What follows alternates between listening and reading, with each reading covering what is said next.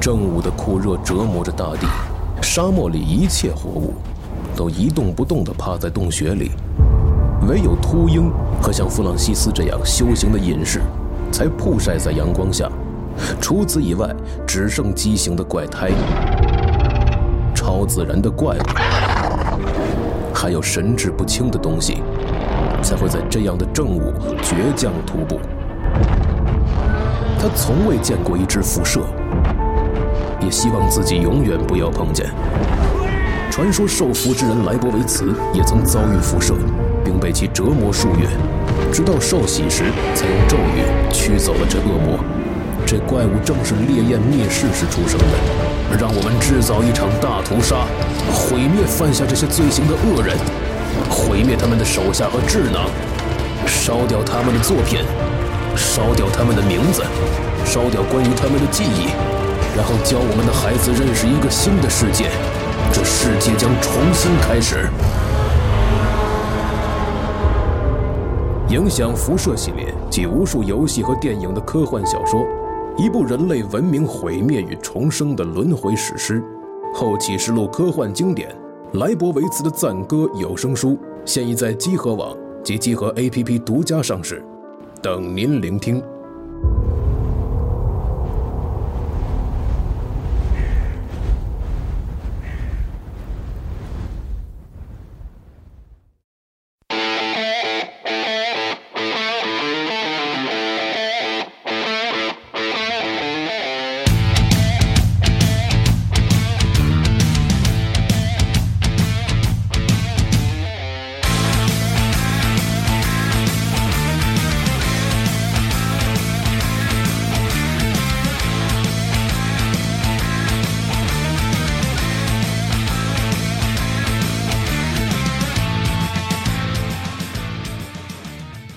大家好，欢迎收听最新一期的《加六 Pro》节目，我是主持人 Nadia。我是西蒙，哎，然后呢，今天呢，我们又请来了一位嘉宾啊。现在我们的 Pro 节目基本都会请嘉宾来讲，嗯啊是这样因为我们已经被榨干了，嗯知识非常不 pro 了知识和生活已经都被榨干嗯了啊。对，特别就没有厚度了，已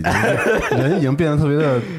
呃，对，肤浅嗯是这样的啊。然后今天这个节目的主题呢，大家看到这个封面儿已经知道我们想聊什么呢？为什么要录这样一期节目呢？哎嗯是因为在很早之前啊，我们录过一期这个常规节目，叫做《爱车之人》是啊，当时是我，然后老公孙老孙、公公虎虎和老白对录的一个，当时我们对于车的一些这个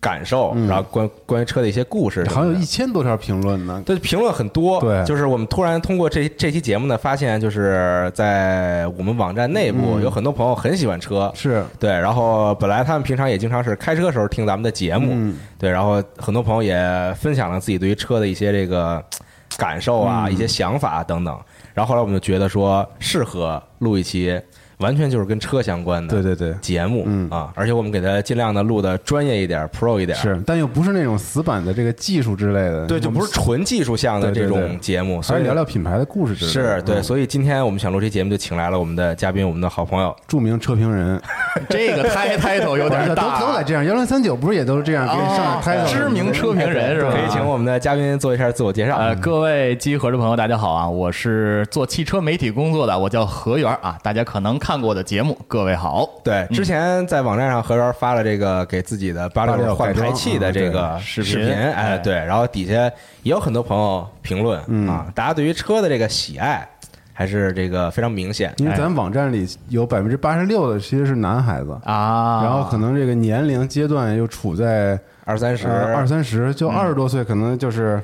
对车有些人可能就对车刚刚开始产生这个特别嗯喜浓厚的浓厚的兴兴趣趣，哎对然后包括可能你二十五岁到三十多岁的时候，可能会有自己的汽车，对，迎来自己的人生的第一台第一车，台车，是对对，所以就是这个可能跟游戏没什么关系，嗯但是呢，我们也想。因为品牌的历史都特别有意思，嗯是的所以我们就是还是想以讲故事为主，对，然后来先开启这么一个节目的开端吧。哎哎然后这个节目其实可能会录很多期，嗯，然后每一期或者说每隔那么一个阶段，我们会换这么一种风格。嗯对嗯就比如说举例说，今天我们录的这一期节目，大家现在听到这期节目，其实我们主要想讲述这个日本嗯日本这边的汽车品牌的故事，就大家经常能听到那些啊，本田啊、丰田啊等等这种，嗯就聊聊他们到底是如何一步一步成为这个现在的大厂，现在的这个汽车界的霸主，嗯哎对他们曾经都干过些什么，然后在什么时间段推出过什么样的车，让大家认识了这个品牌，让大家觉得这个品牌厉害，对嗯好，然后又是什么时间段呢？走向了世界，哎走向全世界，让日日本以外的地方的人也觉得说他们做的车不错，哎想要买一辆啊，然后以及是如何到今天这一步的啊，嗯是一个挺长的一个系列节是目，个很长的系列节目，对，有点对类似于之前航天那种，我们啊会是这的个是的分时间、分阶段、分步骤的，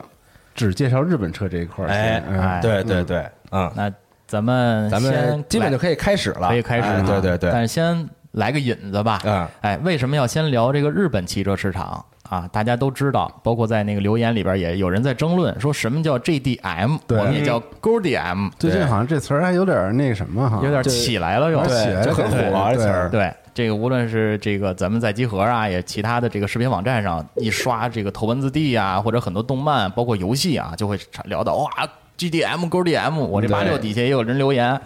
这单词要不你说吧， 大家。对，这个单词最早它是一个简称，哎啊，这个原来说的就是这个 Japanese domestic market， 哦不错 啊。太可以嗯啊说会了，太说会了，这英语可以。第二个词是什么意思呀？其实它这个整体念来就是说这个日本本土市场这个意思哎哦，啊，对对对，嗯嗯，但然其后其实现在这个呃这三个字母已经成为一个指代词了。不光是在日本本土销售的汽车，因为当年其实很多的日本车它是出口到国外，尤其是像比如美国市场，是我们都知道这个日本的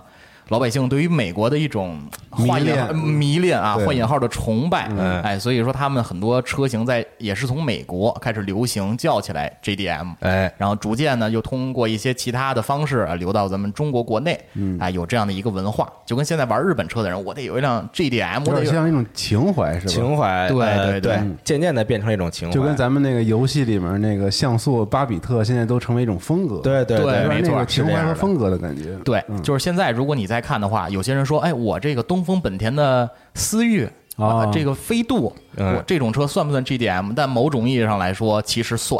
啊，但是它不是在日本本土生产的，嗯哦现在是一个泛指了，明白了。嗯哎，没有那么强的一个就不抠字眼儿的去纠结那原本的意思，就它现只在是它哎那渐种渐变得非常的广泛，它的含义对对对对然后它可以甚至说，比如说它它它是一种改装车的风格，嗯哦大家觉得这这类车型就还是变成风格了。对对，对就是有风格。对而且这个风格没有说特别明确的界定，说你必须有什么，没有什么才能叫 JDM。哦就可能是很没多有人标准，对，就没有一是个感特觉特别明确的标准。哦对，它不像改装方式，比如说是 VIP 或者是 Hella Flash 嗯啊对这不一样对，它只是一个大的门槛儿，你进入这个大家庭，你再玩细分，哦是这样的感受。哎所以说咱们从这个 GDM 来入手，或者嗯说从日本汽车市场来入手。咱们大概介绍一下，就是日本的汽车这么多年都干了什么，这些品牌是什么出身，哎他们之前是干嘛的？嗯，反正有些你肯定想不到，他之前是干什么的啊？嗯，从什么年代开始聊呢？从什么年代开始聊？我觉得咱们应该是从日本的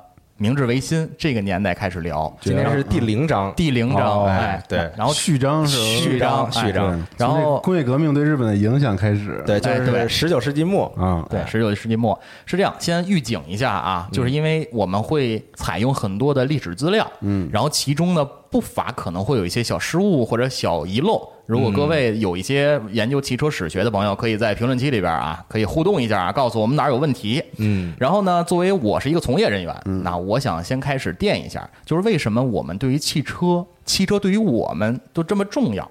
哎咱们来大概聊但一我下能啊，先插一句吗啊你？可以查。不愧是这个媒体人，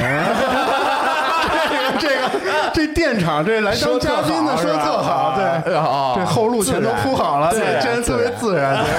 对，要不然我们还得帮你铺一下，哎，那个呃幺零三九的感觉就来了，是吧？ 倍儿倍儿稳，这个 对铺特好，啊，然后咱们来说一下这个引子啊。首先，这个咱正式说，首先我是一个从业人员，我很喜欢汽车，嗯，呃，包括西蒙跟这个 Nadia 也非常喜欢汽车，我们才能坐这儿聊。其实我是觉得，汽车对于一个国家来说，对于一个群体来说是很重要的。首先，它代表了汽车的。这个制造实力能代表国家的软硬实力。你看硬件有很多，你说工业呀、化工啊等等等等这些，就是咱们能想到的一些硬产业。但软件，比如说你看像现在啊比较火的什么人工智能啊、机械电子自动化呀、物理学呀、化学等等等哎等，这是软实力。是嗯其实它能代表一个国家的综合实力，这也就是为什么现在咱们国产汽车也越越来越造越好的这样的一个原因。嗯，然后其次，它能支持这个各地的经济。哎地方就业，然后地方的是的经是济的啊，我们能看到，比如广汽什么大的工厂什么对的，在那个对地方上汽等等等等，包括宝马、啊奔驰在中国等等。嗯，然后其次，出口这样的零部件儿进行买卖，哎嗯你看有各种的工厂、各种代工厂，可以给全世界作为这个所谓的呃汽车零件的供应。然后第三，军工这就不不展开了，嗯咱们啊，这个因为也很细，这个我也不是特别的懂。嗯第四，这也是咱们能聊的，就是说汽车其实改变了我们的生活，是哎大大的扩大了我们的社交圈儿，让我们的生活不仅仅是自己的这一亩三分地儿，我们能有更多的朋友，我们能有更多的事情干，我们能去进藏，我们能去横跨欧亚大陆。嗯但这个东西它不光是我走着能干，它汽车其实是一个很好的伙伴。是的，哎，所以这就是一个引子。然后我来个序啊，这么一句话，啊， 有点稳了啊。押韵吗？这话哎还是那种有有有 beats 吗？给我来 一个。是这样啊，就是我觉得能给我们带来快乐的东西有很多，但我很庆幸其中有汽车。哦，呵，可以可以，哎，呀压压压上了是吗？可以可以可以啊可以可以可以压上了，压上了。行，那咱们就正式开始。然后呢，我大概介绍一下咱们这一次的这个日本篇，大概我们可能会录几集哈啊。就基本上我们把日本的汽车市场的文化。和发展史分为三大一小，三大就是比如说现在咱们经常说青铜、白银、黄金三个年代，哎，可能啊，我跟娜姐会最后再录一个，比如说番外篇，嗯，比如说像一些品牌，刚才娜姐没提到，比如说像川崎、哦造摩托车的，包哎括川崎重工，对还有雅马哈。雅马哈在日本也不叫雅马哈，然后呢，它有一些什么样的故事？它为什么从做乐器，然后变成了做发动机，嗯对做摩托车，坐摩托车，嗯对，咱们可以后续去聊一些番外这些小的品牌的一些故事。然后今天呢，我们就从它的所谓青铜时代，青铜时代也算是懵懂期哎开始啊。这电有点长是吧？可以可以啊可以，可以可以可以你再不说正题，那就急 了。嗯那啊，可以啊，这前面可以掐了，不不播了哈。好，那咱们现在就开始啊。首先，咱们先说一个时间点，就是一八六八年。哎这个时候了解历史的朋友都知道什么来了。黑黑船来了来黑船来了哎，黑船来了，也就是日本的明治维新开始。嗯那这个时候，日本国民呢有一个什么样的状态？他们过着一种什么样的生活？就是，我操，世界原来是这样的，原来外国人还有蒸汽机，哎对，就弄这样的，这还有这种东西，太先进的生产力铁了。船啊，对，哎，然后他们会还觉有得波子汽水儿是吧？啊还有汽水儿，人家还有汽水对嗯儿啊，就突然觉得自己认识世界了。那这个时候呢，由于日本政府的一些支持跟一些国门的开放，有很多的这种国外的舶来品就开始进入是日嗯本。然后他们参加了这个万国万国博览会之后啊，他们就开始觉得自己应该要干点什么。哎开始呢，他们就开始做一些手工艺品、轻工业纺织来进行出口，嗯哎来换取所谓的外汇。但这个时候，不光有轻工业，还有重工业。嗯这个时候有一个很重要的汽车品牌，当然它不是日本的，嗯啊，它是一个美国的品牌，叫 Locomobile。这行吗？这英语发音的啊，可可还以可以啊。，嗯本地移动还是挺 local 的， 它那个是 L O C O Mobile 嗯啊，这样的一个汽车品牌，在东京建立了一家经销商。哦啊，这个时候日本国民一看，哇，还有这种东西，坐那儿就能走，哦是啊，这个有点意思啊。而且这个品牌现在已经消失了。嗯它是在美国很知名，当年是第二十五任总统威廉麦金莱的座驾。 哦但是这个品牌一九二二年就倒闭了啊只不过它是经营不善经营不善，它是日本的一个很重要的一个汽车的引子，嗯啊，一个汽车的一个文化的这个外来开汽端车对注入，嗯，然后这个时候呢，日本其实它以我拥有一辆汽车为荣，哎，就比如说他们有一些商店，嗯就是三月百货，嗯，就是现在日本的三月百货，原来呢是造服装的，嗯，他们拿这汽车去给你送衣服，哦，尊贵，尊贵，就跟钱前几年咱有那个好像是开跑车去给你送煎饼，还是这种所有谓一的送蛋糕，黑天鹅啊开劳斯给你送蛋糕，啊是吗这样是吗就是比较贵，啊，那算了。 然后其次呢，还有我们很坐劳斯里吃蛋糕啊呢，可以那掉一地不行，啊嗯能者。多劳哦， 是看着星空顶嗯是吧？然后呢，这个时候有很多的品牌都争相买汽车。然后其中呢，现在啊有两个年轻人很重要，这是日本汽车文化的开端，我觉得可以介绍一下他们。呃，我的日语发音肯定不标准啊，啊叫没事，不用垫这些，你就念啊吧。，好，叫 Shinta Shintaro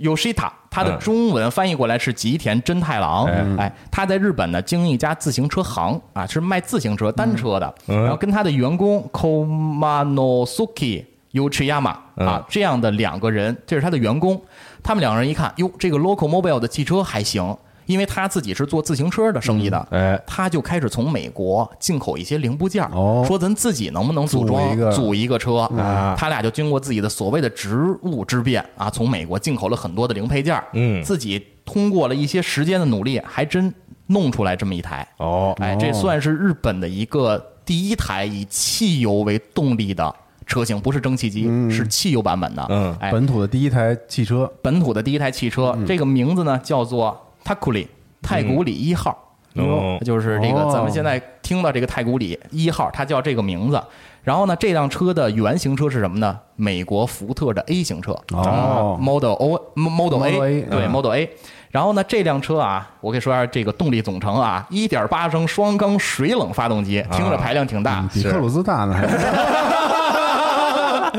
两个前进档，一个倒退档，最大的时速三十五公里每小时。嗯，也可以了哈。三十五公里，就是我举了个例子啊，就是你你这车加速急速跑起来，狗能追上你， 就是狗还能追得上你。但是这也是日本汽车的一个里程碑。然后他们俩因为这件事情。建了一个公司，叫做东京自动车制造所。哎，这是一个很很小的一个开端啊。嗯。然后呢，这个时候时间到了一九一一年，大家很喜闻乐见的一个品牌，Nissan。哎，啊哦，日产，日产啊，原来叫尼桑，尼桑哎我你对你还是觉得尼桑好听对对吧？尼尼桑好听尼桑好对对听，对就跟凌志和雷克萨斯似的。对哎然后这个日产公司呢，GTR。钟离义大家都很知道，钣金王。 那一年他们在东京建立了一个叫 Kawashinsha Motor Works，嗯这个时候不叫日产，叫快进社。哎啊，这是他们的一个前身。然后他呢也觉得，哟，这汽车啊有搞头，啊，要不咱也尝试一下，也就见到了这个先进科技的这个因为他们是商人，他们要做的是什么？就是挣钱，嗯然后想在国家出名儿，然后呢拿钱，哎然后这个时候他们就开始决定研发和制造汽车。三年之后，他们造出了自己的第一台车，叫 Datsun。嗯 Datsun 呢，其实它最开始的名字是 S O N，嗯儿子。啊不太好听，他们就改成了 Sun S U N 哎太阳啊这样的一个名字。这三个这个合伙人呢，他们就开始命名啊，D A T 是他们的这个合伙人的姓氏。嗯然后这个时候公司成立，开始经营和制造汽车，最后变成了日产。哎，这个是一个大车，呃，就是这是一个大的品牌在日本造的一台车，也算是这个品牌在日本走出的第一步。然后在一战到二战前夕这三十年里边，因为呢世界大战和局部的战争的影响，对于工业日本是非常在乎的，而且日本是一个特别。就觉得自己资源缺乏，是然后有这个外侵的这种危机感危机的是对，有这样的一个危机感极强的一个国家，说不行，我们一定要造车。嗯，造车干什么用？打仗。一在海上运兵要船，那在路上用什么？哦用车只能用汽车。所以这个时候他们就开始各种的造船、造车。所以我们看到现在很多的车辆的前身是造船厂，哎，哦是军工厂，对这样这也是原因之一。嗯，然后这个时候呢，日本就开始进行一些相应政策的扶持，他们有一个政策叫军车补贴法，啊，就是说你的车厂如果进行车辆军车的军制造车，制造，他会给你一定的补贴，然后还给一定的税收的减免，这样呢，大家都玩了命了，开始往前挤，是挤着挤着，日本的汽车市场就逐渐繁荣。那接下来是重点了啊，咱们现在在日本能看到，在中国能看到的九大品牌，然后因为里边还有多出来两个啊，我们都会在日后提到这些品牌啊。哎，首先，咱们一个一个来啊。首先就是发动机制造株式会社，这个基本上你都不知道它是干什么的，是但是它是大发的前身，哎，哦大发、大发天津大发天津大发，天津大发，蝗虫啊，对这那时候起步价多少钱来着？都忘 啊了，六毛吧，还是六六几块钱，两块钱， 嗯啊，我忘了。然后这时候大发开始呢，就开始卖一些汽车配件儿，嗯当时还没有造整车，一直到了差不多二战结束之后，他才转为大发的汽车公司，哦这是大发。然后第二个铃木是织机制作所，哎哎，这一说铃木 Suzuki Suzuki 对 Suzuki 啊，这个可惜现在铃木已经退出中国了。是那辆吉姆尼，现在最新的吉姆尼在国内平行进口车二十七万，哎，铃木啊铃木都退出中国了，是啊啊，乘用车市场都退出了，，对，为啥呀？经营不善，不善。就是卖的不太好嘛。啊买克鲁兹那年代那语燕啥的，那可斯威斯威斯福威夫啊特特，斯对威服福特，相当的抢手啊，是对嗯，包括性价比很高。天宇 SX 四啊啊，那都是好车，但是现在你就见不到了。哦，我啊，靠，退出了所以现在路上很少能见到铃木铃木的汽车车，对对对，就是摩摩托很多，但是这就是现在存活就是豪爵铃木啊，啊在国内依然坚挺着，只这能是平行进口了。对，只能平行进口了。如果你要喜欢，那只能平行进口。然后第三个，东京瓦斯电气工业啊，这也是一个你听着不太感觉跟汽车都毫无关系，没有关这些系公司。后后来改名叫做日野自动车。哎，日野其日实野日野在国内你基本上也看不到，它的 logo 是跟本田有点像，嗯嗯一个两一个弧形中间一个横儿，啊它在日本是造大公交的，啊大巴车哦。如果咱去日本旅游，很多的公交都叫日野，但是现在广汽嗯，就是广汽本田那个广汽有广汽日野，他不做民用车是吧？呃都，是商大用巴车、大巴，还有哦就是牵引车、哦哎，大对对，就那就是种大型汽车，大货车、货车头啊嗯。然后其次，石川呃石川造船厂和刚才提到的东京瓦斯电气工业，然后俩人就勾兑，勾兑完了之后呢，最后这公司变成了五十铃。啊哦，五十铃，五十铃，以苏组对啊，以苏卡车各种卡车，然伊苏后组当年中国的这个很多的中卡呃搬家公司都用的五哎对十对五十50铃，铃说对我们家公司有一五十铃，哎，咱搬家找他借一台啊嗯，都是这样的一个车。然后还有一个啊，三菱造船厂，哎刚才咱们提到的熟悉了，对军车补贴法，嗯他就开始玩命造船，最后呢。它成为了三菱汽车的前身，但是三菱汽车其实还挺重要啊，因为它在这个当年一九一七年的时候就开始逐渐的研发汽车，制造了二十二台三菱 A 这个原型车，嗯它是跟着菲亚特的那个车型而设计而来的，而这款车呢，也逐渐的变成了就当时的一个主流和设计的一个主体。然后最后三菱是因为一些二战的原因，后来就转成造飞机啊，还有一些民用的一些重工以及能源。第四个，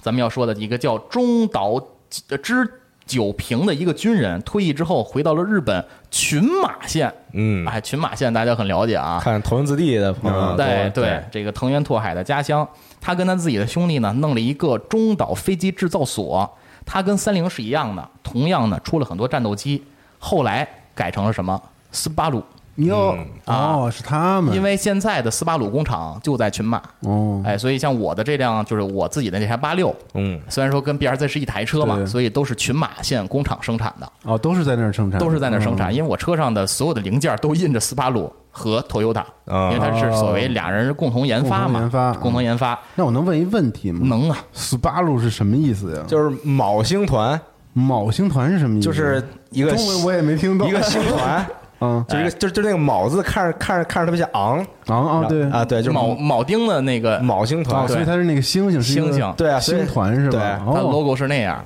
这么而且我记得当年啊，就是这个在国内比较早期的时候，嗯出现这个斯巴鲁，然后当时还有那个水星那个名字，对，然后哦当时有很多人分不清这两个车，哦对就是就是就是看到斯巴鲁上面星星哦，说这个是水水星星水星，但但但其实并不是，对是啊但好多人特别讨厌斯巴鲁 logo，说特难看，但我觉得特好看，哎你是从设计的角度觉得很好看是吗？还是觉得好看。我我觉得斯巴鲁这个车啊，嗯车身上必须写三个五才真的好看，这个车你知道吗？拉力赛， 对，哦 三五当三五香烟，三五那个香烟赞助是 吧？这个就是斯巴鲁的前身。这斯巴鲁在就是咱们国家台湾地区叫速八路啊，哦，速霸霸王的霸，嗯啊，对，速霸路，速霸路啊，对嗯就称霸陆地的这种感觉，就是它在地上很厉害，所以叫速霸嗯我路一。直觉得这个车特别的帅，这个品牌就是很帅，水平对峙啊，对保时捷有什么它有什么，是啊嗯保时捷卖什么价它不卖什么价。然后这个是这个斯巴鲁，然后它跟三菱都是造这个飞机出身的，结果他们俩在日后的拉力战场上也成为了死对头，嗯，就是 EVO 跟 Impreza 一爆、啊，这个我们是后续啊会讲到的。然后一九二零年有一公司啊，我相信很多朋友是车主，我也是车主啊，叫东洋软木工业有限公司成立，专门造什么呀？暖水瓶，暖水瓶，哦，暖水瓶那木塞儿就造那玩意 儿，造那个 啊。好家伙，没想到啊，这个企业今年一百年周年，整一百年，嗯，它的创始人叫松田什么什么什么，嗯松田发音马自达，哎，哎，马自达，马自达哎哎，直接在咱们国内就直接称之为马自达。那它今年正好一百周年，前两天 CX 三零刚发布，嗯哎，这个咱们日后也会慢慢讲到啊，别着急，大家了解的最大的一个你品怎牌么来马了自。达车主？你不是八六吗？他之前有一辆 MX5 MX 五，哦，我是 GDM 死党，一台 MX 五，一台八六，停我们家地库。邻居看你神经病吧？你这么大，哎两百斤，你买买俩小车嗯啊？这个 昆车有没有？婚车已经一点都不婚车，大圆婚庆，你知道吗？对，啊，然后呢，接下来啊，日本的有一个纺织大王叫丰田佐吉哎，的儿子叫丰田喜一郎，嗯丰田丰田嗯 Toyota 啊它建立了一个汽车部门，就拉开了丰田帝国的这么一个存在。其实说实话，丰田挺厉害的，是刚才咱们听到的很多车都是丰田的啊嗯，就包括它，其实五十铃当年也是丰田的，大发、日野嗯都是跟丰田都对都跟它有个都收购了，哦，所以它很厉害，帝国嘛，就是商业丰田就完全是帝国，就是真是商业帝国啊。然后现在咱们还有一个品牌没提到，Honda，嗯，嗯本本田。田本田这个时候，本田那大哥干嘛呢？本田宗一郎，他呢很喜欢汽车，他从小呢就参加各种的汽车比赛，哎当机修工，攒了很多钱，开了一个汽修店。嗯最后呢，汽修店挣了点钱，弄了一个公司，这公司叫什么？叫东海精机公司。精呢就是精力的精哎，机械的机械的机，嗯专门造什么呀？咱们汽车精密机械精密机械，哦汽车那活塞环，哦他专门造那个的。但是他那活塞环质量很差， 没人买，只能自己造车了，是吧？一 一百个成品率很低。嗯但是这个公司后来被丰田收购了。啊，哦哎，等于是最后说不玩了，说丰田你要不要这公司股份全卖给你？嗯后来他怎么起家的，咱日后说，靠摩托车起家的，嗯，等于是本田现摩托对本田摩托车，等于现在就基本上他的公司就凉凉了，嗯所以综上所述啊，时间有点长，日本九大豪门已经全部登场了，在那么早的时间就已经登场了，嗯对，他们的前身的公司已经在这个日本的这个岛国上建立了他们自己的旗帜，哦就开始布局自己日后的这个汽车我的怎一么个。感觉，只要那个时候你的公司有实力涉足汽车产业，你似乎都成为了其实主要是那个时一方霸候，主因为这个日本时代政嗯府非常鼓励，没错是就是你们去这个给我们的可能我们的军方去研发汽车嘛，对因为你去造这个东西，我就有补给你贴钱给你嘛，嗯对其实就跟现在，比如说国内新能源造电动车对新能源车嘛，没错所以各个车厂都会去想尽办法，对去给你造这种东西出来。对，那个时候日本也有相应的政策，嗯所以有市场、有政策，国家又扶持，有扶，持，又加上打仗，对，正好赶上一战、二战之间，嗯危机意识又强。说你们当时他发布了很多的法案，其中很著名的有一个法案，就是要求让你在你尊重我的这个国家法律的同时，你一定要遵守我的军方。哦就说你要是想造车没问题，随时转为造军车，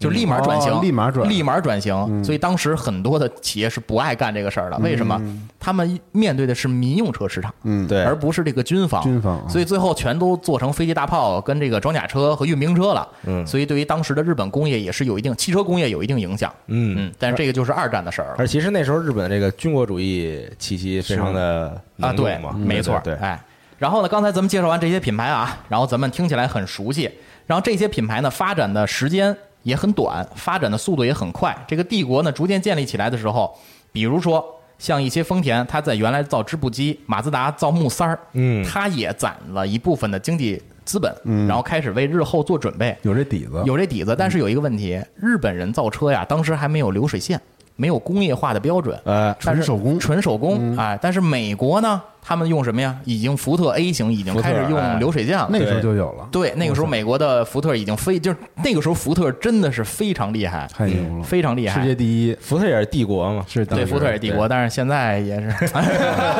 渐集渐集团还是可以的吧，集团没问题，集啊团肯定可以你就现在新的马路上福克斯，你见得着吗？很少，没有三缸福克福特福克斯基本上看不太见，嗯就是因为也是很多产品啊，跟这些定位的问题三缸斗嘛，还行，就是啊这 这期不聊这 个，等以后聊这个。哎，然后这个时候呢，很多的欧洲车还是手工，比如说像法拉利，我举个例子啊，嗯你们听肯定很逗。我哥们儿开改装厂呢，有一辆四五八，嗯，上那儿换杠去了，换完后杠拆下来之后，有一个老虎钳子嗯，就在那后杠上放着，丢那儿 了，忘从了。从意从意大利水水海运过来的， 然后给我拍张照片，说大姚，你要不发个微博？然后后来我发了个微博，现在很多年前的事情了，当时那个老虎钳子在那儿就已经锈住嗯了，啊太狠了，粘上了，啊粘上了就是锈住了。后来我觉得真是这真是手工制造，真是手工制造，忘了太牛逼了， 了这找不着意了。大利意大利的这个老虎钳子，现在应该还在我哥们这店里扔着呢。嗯，所以说那个时候日本人也开始想，哎，我能不能用生产线来生产汽车？但这个时候什么来了？资本来了，因为很多人看到了，尤其是美国人看到了日本这个大的市场存在，投资福特福特咵就直接进来，说我可以在日本进行相应的投资，所以福特在一九一三年的时候，它发展了生产线，然后在一九二五年的时候，就直接把各种车辆输出到日本。所以刚才咱听到很多车都是福特 A 型为基础嘛，嗯哦就相当于咱打个比方，吉利当年的美日。就是丰田的这个车型，嗯它山寨过来跟复刻过来的，所以这个时候呢，日本在这个呃，就是那当时呢，三大美系品牌在日本的产量，当时的一九二五年到一九三五年之间有二十万台，美、嗯日本本土的品牌才多少台？一点二万台，哦就等于是双方差距很大差距非常非常大。所以这个时候，日本开始想一个办法，我们要怎么挽回这个局面？就是山寨，嗯，就是抄。所以现在我一定要给咱们自己的汽车品牌说一句话：我们的路线倒没错，但是我们不能瞎抄。举一个例子，当年有一个车型，它抄了一个日本品牌，抄完之后，呃，它当年有一个日本品牌，然后抄完之后，意大利的人过来说我要告你，嗯，结果没告成，说日本只抄了一半儿，另外一半儿没抄，你没法用知识产权告他。嗯，所以这个就只能说他鸡贼也好，聪明也好啊，这是一个呃发展的方式啊。然后咱们再说回这个日本，当年在一九三六年的时候发布了另外一个法律，你可以念一下娜姐，这个英语有点长，这个叫 做 The Automobile Manufacturing Enterprise Law， 这个非常社会了啊！嗯日本汽车制造企业法啊，嗯这个法律啊，其实真的真的很就很头疼。我给大家念一下啊：一、规范日本汽车市场；二、限制外来汽车品牌；三、加强对汽车企业的管理，使其刚才咱们聊到的，说转向军工，你就得转向军工；嗯说向你所谓的这个日本的军国主义低头，你你就得低头。嗯，都得听我的。对，都有听听听他的。而且呢，你要想制造三点零升排量以上的车，你必须要经过日本政府的许可。嗯，它其实干嘛用呢？就是为了限制福特、通用、克莱斯勒哦，限制外来品牌限的，来限制外来的那个时候美国老是这种哎大排量汽大排车量嘛嗯，大排量汽车，就完全限制。嗯，现在 现在大排一点五 T 三缸啊，啊我但那个时候的美国大牌那真的是嗯非常可怕是。你看那种什么，七升八升什么？当时的这个 Continental，嗯，对，就这个林肯大陆，大陆那那嗯车真的是太可怕了。嗯嗯所以当时呢，一是限制了外来品牌，二是增加了自己的品牌的一些造车的利润，所以当时攒下的这些日元，嗯也然后呢汇率也不断的提升，直接导致了三巨头退出了日本，哦，通用、克莱斯勒就直接走了，啊给人家挤出去了人不玩了。嗯就不玩了，因为再加上什么呢？当时珍珠港事件，哦，哎，直接这个美二战对就二战没得玩了没这得个玩了。日本呢，直接被这个美国限制了石油输出，嗯等于两者就属于就彻底不玩了，就掰了就掰了。然后再加上二战刚才提到的这个法律，就日本陷入他自己一个很大的二战泥潭，嗯啊，就相当于这是日本现在咱们聊到的所谓的青铜时代，哦，基本上就有一个句号了，就在二战这二个战阶段时候就结束就了，就结束了，对，因为从明治维新开始，对到第二次世界大嗯战，嗯对啊，然后呢，接下来我就跟大家来分享一两款小车，嗯啊，这个车呢，一会儿我们会放在时间轴上放照片儿，大家可以看一下，里边呢有一些包括山寨啊，包括抄袭的一些例子啊，咱们来大概听一下。首先呢，第一台车就是刚才咱们说的日产的前身 Datsun，那他们产的一台一台车，这辆车内部代号呢叫 Type 十六，但这款车呢抄袭的是一个叫做奥斯汀的一个品牌，这个品牌也没了，但是奥斯汀很著名的一款车是什么呀？Mini。嗯，哦，最后一手一手给宝马宝马了对嗯，一手给宝马了。但是奥奥奥这个奥斯汀现在已经是没有了，嗯，这就是刚才咱们举的那个例子，这个人过来来告日本人，嗯，他没直接来日本告，他怎么呢？他直接买了一台车，啊拉回去了就拆。哇，这日本人太聪明，抄一半儿，这我没法告他呀！ 啊，嗯所以呢，这个这个抄袭啊，也得抄的聪明一点儿。而这个车呢，当时这个时速是七十公里每小时，已经啊还算挺很快快的了嗯了啊。这四环路上你不会超速啊是对你上这个四环路也是没有问题的。然后第二个呢是丰田的 A 一型车，这个车呢它的原型被认为是什么呢？克莱斯勒的 Airflow，、这个车啊放在时间轴时间轴的照片，大家可以看一下。然后这个丰田喜一郎呢，刚才说了，他是造这个织布机的，他也攒了很多的钱。他当时怎么想起造车呢？他买了一辆克克莱斯勒的这个 Airflow 跟雪佛兰的 Victoria 这两台车回到了日本，装了拆，拆了装，装了拆，又分析又测绘，然后开始仿制。所以这辆车呢，A 一型的丰田，它的发动机来自雪佛兰，哦，啊，就是克鲁兹的前 身，啊，不是啊，这个底盘跟电子系统来自福特，外观就是 Airflow 的外观，所以试制完了之后开始量产，最后它的原型车也在日本很有名，叫丰田 AA 和丰田 AB，嗯，AB 有就是敞篷车，嚯，那个时候就软顶敞篷敞篷车了，非常好看，嗯，哎，大家可以到时候看一下照片啊，哎，其实你这样一想，丰田当时，嗯，这个这个这个这个方式啊，虽然虽然它是在抄袭别人造嗯哎车，但它其实是一种非常先进的方式。嗯就像你现在造车，你很多车可能你的发动机来自一个厂商，嗯，然后你的其他一些部件来自另外一个来自厂另外一个厂商。对，这个其实你想啊，为什么现在一汽有这么多的分支品牌？嗯，一汽丰田、一汽马自达、嗯一汽奥迪、一汽大众，你其实现在做的每一台车的里边的技术，可能揉了很多东西。对是哎，比如说一汽的红旗，哎，红旗很多车，无论底盘、发动机、变速箱，是奥迪的， 万国工厂哦，其实很多的技术都是有的哦啊，所以我们能看到很多。你说红，你说哈佛长这个长城的哈佛 H 六嗯，这个车的底盘来自于哪儿？嗯，老款 CRV，嗯，你都哦想不到。但其实它就是一个说白了，在别人的巨人的肩膀上，再建造起自己的一个帝国。其实是这个套路跟一听是不是感感觉跟当年的日本有点像？嗯啊，我们可能也是学习了历史啊，来是选择了一条这个发展的方向。然后第三个，咱们简单来说吧，就是一个原型车。呃，它的原型车呢是来自菲亚特的这个 Tipo 三。嗯，三菱的三菱的原型车对三菱的 A 型车，嗯那这款车呢，当时二点八升也是直列直列四缸的，哎，但是太贵了，当时造了二十几台就没人买，就嗯彻底凉凉了。那这辆车呢，在二零一八年的时候，丰田一百周年的时候啊，三菱三菱三菱三菱一百周年纪念。哦，对不起啊，三菱一百周年的时候嗯，它发布这辆车的这个 rebuild 重置版， remake 啊嗯，remake 太难太难看了，十分难 mastery 的，实在太难看了啊，依然是没人买。嗯然后呢，咱们最后再说一台越野车吧。其实提到越野车，你想二战就想到什么？吉普、吉普，嗯，嗯威利斯。但其实日本那时候就已经开始研究四驱车了，而且日本那个四驱车整个的性能还挺好。咱们来快速过啊，当时有一位造这个摩托车的朋友啊，叫做石田铁丝。当时日本陆军学校这个 title 很高了，给他一个命令说你别别干了，你来造这个四驱车吧，来满足这个越野军用的。而这台车呢，也是通过福特 A 的车身结构进行修改，哦啊然后从原来的后驱车型改了，改成了四驱。嗯，而且这辆车一直到一九四四年二战结束的前一年，一共生产了四千八百辆。这个车现在在某一些二手的这种老爷车的论坛和一些网站上，你还能买到嗯啊。这个车哦这个车很有名儿，叫四驱车黑金。嗯，四驱车黑金，大家可以到时候搜一搜一下，叫九五式，也可以叫它九五式，嗯这两个名字。所以基本上我们对于这个日本汽车的青铜时代，基本上就可以介绍到这儿了。嗯，这也就是现在咱们所谓的 GDM 市场的一个前身的前身哎，发源，发源，因为它嗯发源后来之后陷入这个二战的泥潭，二战之后这个美国直接就接管了嘛，接管这段时间就基本上不让你造车，是美国人说了一句话：“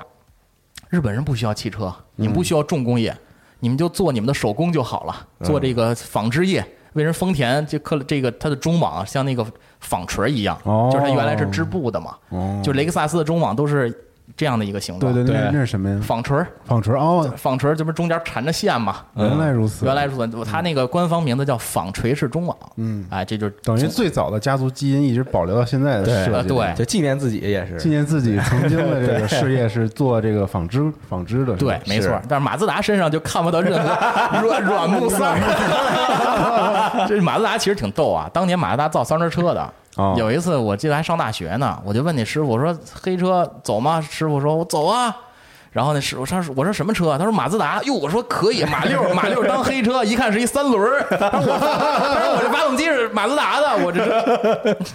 是吗？这是子三轮转子三轮我操 这也太狠了， 这 是真的，因为马自达起家也是做三轮摩托哦啊，然后但是发动机当时在这个南京江南一带哦啊非常盛行嗯，所以当时他们管这个摩的啊就叫马自达。哦，是吗？是嗯我当 时马真呃自达是不是有那意 思？就是自己能跑的那种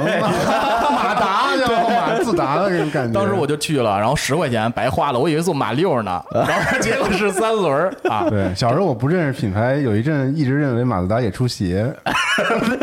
为什 么呀美？津浓那啊个美东不是应该是锐步就跟那吗？个对，都像那 M 那个耐克也出照相机是吧对，字体 特别字体特别像，主要是嗯。呃，反正基本上咱们对于这个日本的青铜时代的汽车工业就已经画一个句号了。嗯，我是觉得下一个篇章就会非常有意思，我们能见到日本汽车真正崛起，而且抄袭最盛行的时代，你每一款车都能找到原型车，嗯而且每台车都有哦非都常玩出了自己的风采，是吗？就是完全把别人车拿过来造出来，我叫另外一个名儿，长得还特像。对日本最会的就是把别人的东西吸收进来，对然后经过自己的改造，又再有自己对的风格对出来对了。对对，没错儿。嗯所以基本上咱们这期就可以先画一个简单的句号，把历史呢先介绍到这里。这期可能比较枯燥啊，嗯，对，但其实也是让大家了解一下，就是说你现在买的这辆车，你现在用的这个车，比如说日本车的品牌，哎以前是怎么来马的？自达，你以前就是装你模三以前就 三三的。对，儿，啊马六别开那么猛 了，现在马路上马六儿可太多了嗯啊，阿特兹，阿特兹嗯啊对对啊对还挺多还的，挺好看的那个。其实就是带大家了解这么一个故事，哎啊，看看这些品牌，其实他以前都不是说真正说上来我就是做汽车的，对他往往都是。有些历史原因，往往都是在做别的东西，然后由于这个当时的历历史史原因对而导致他开始尝试造汽车，哎然后再加上他们可能自己本来有一些很杰出的人才，嗯，然后让他这个汽车品牌名声大噪，对啊然后才一直流传到了现在，对你现在才能在国内开到他们品牌的汽车，对你那下次再碰见开丰田的，人你是弄纺织的呀？他那开丰丰田那个 logo 是不是跟那也有没有丰田的 logo 就是 Toyota，你能你能画出来。啊？那个牛头你能画，Toyota 都在一个标里，都在一个标里都在一个标里，对，嗯所以它那个 logo 是这么来的。人这种设计真的是对，特好，非特常好神奇。下一集你应该很感兴趣，有一些日本著名的设计师，嗯还造了很多保时捷，参与制作，哦是吗对，还参与保时捷呢奥。山清行，他哦是很著名的日本设计师，咱们到时候会聊到，啊，就是非常著名的这个日本的，我认为是。